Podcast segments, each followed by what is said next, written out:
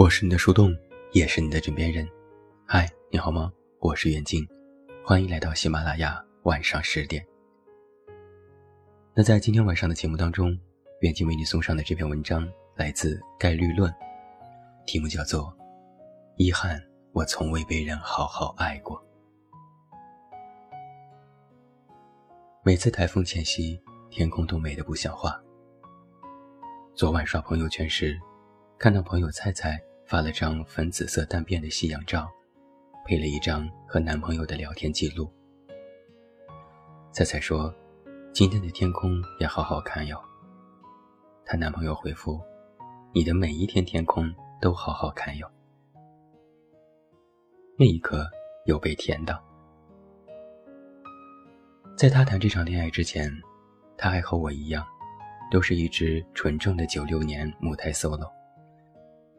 而当我依然深陷在这种孤独、丧气、自我怀疑的泥沼里时，他却已经一脚踏入了浓郁的爱意当中。我问彩彩：“现在的你，有感觉被好好爱着吗？”他说：“太多了。”菜菜告诉我，印象最深的还是那次男朋友陪她去医院检查身体。菜菜一直都挺怕去医院的，她不喜欢医院的味道，也真怕会检出来什么问题。但那天排队从上午九点排到了下午三点，本以为就是一个普通的痛经，没想到医生看完就让她再去验血拍个 B 超。菜菜当时就慌了。这个时候，她的男朋友就略显笨拙地安慰她说：“我们以后都不来医院了。”我们以后也可以不要宝宝，要宝宝的话就要经常来医院检查。因为医院空调开的冷，中间他还出去给菜菜买了一件外套。一个三十岁的男人，看起来比他还紧张和担心。菜菜一边回忆一边笑了起来。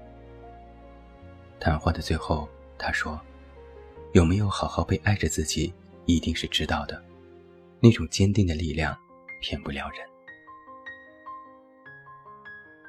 说实话，菜菜的话让我觉得遗憾，因为我发现自己好像从未在一段感情当中获得过这样的力量。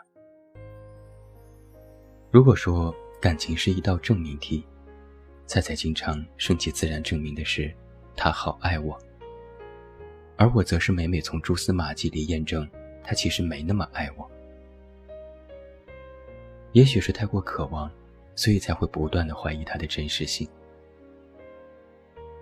在几年前的《快乐大本营》里，有一个游戏环节，谢娜这样说道：“当你觉得周围人都有问题的时候，往往那个有问题的人其实是你自己。”其实我都清楚，这种怀疑的源头，不过是我不相信自己。值得被爱。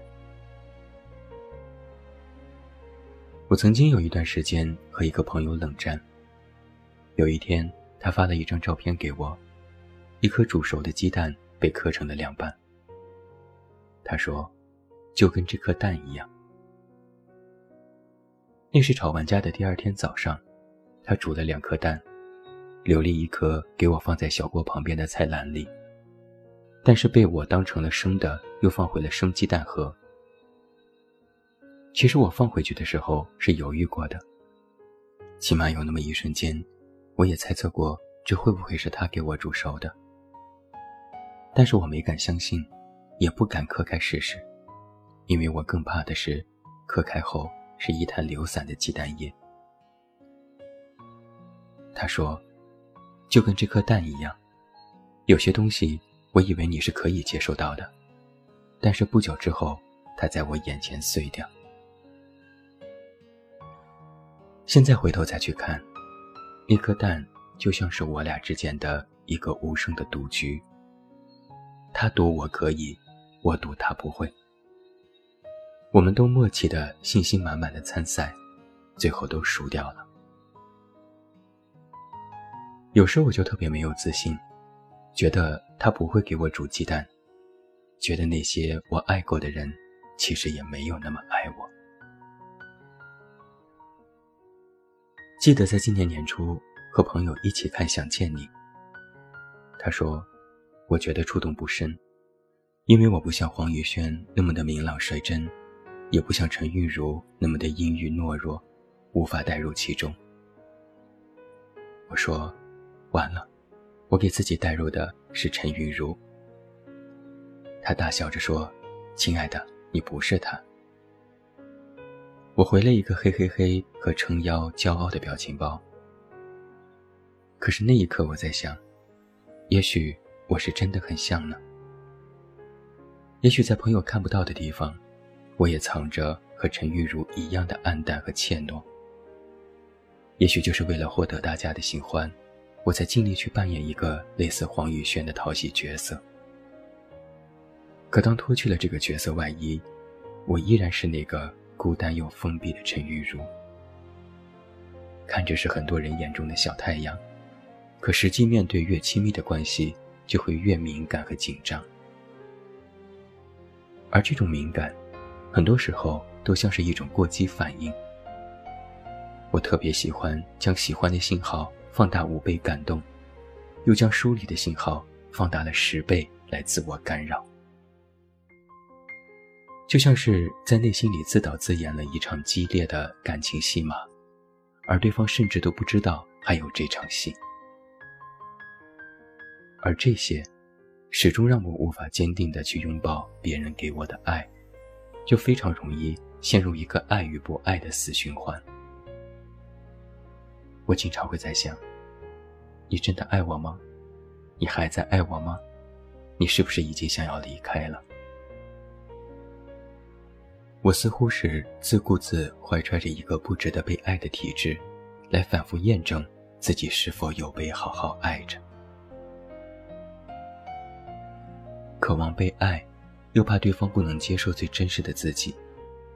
想要伪装起来变得安全，却使自己因为这种不真实感长久活在怕被抛弃的恐惧之中。我觉得，这大概就是缺爱吧。日剧《值得牺生活》里，慎二其实很喜欢小指。但是就算有再多的喜欢，他也从来不会有一丝的表露。他说：“如果表现出更在乎他，我就输了。”慎二从小在极度缺爱的环境里长大，他早已拒绝相信会有人爱真正的自己，所以习惯用控制来填补自己对于爱的渴望。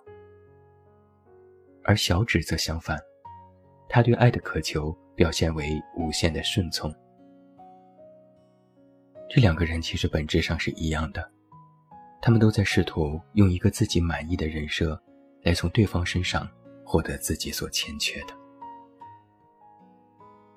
可是你知道吗？外界的力量永远无法填补自己内心的荒芜。这就是缺爱的人，无论获得多少爱。骨子里也始终潜伏着有一种不安全感。越是从别人那里得到的，就越忐忑不安，越缺乏。就像是一株没有根的植物，别人浇再多的水，始终是觉得不够，总得自己扎进土壤，有了根，才有了主动汲取水分的本领。在写这篇文章的时候。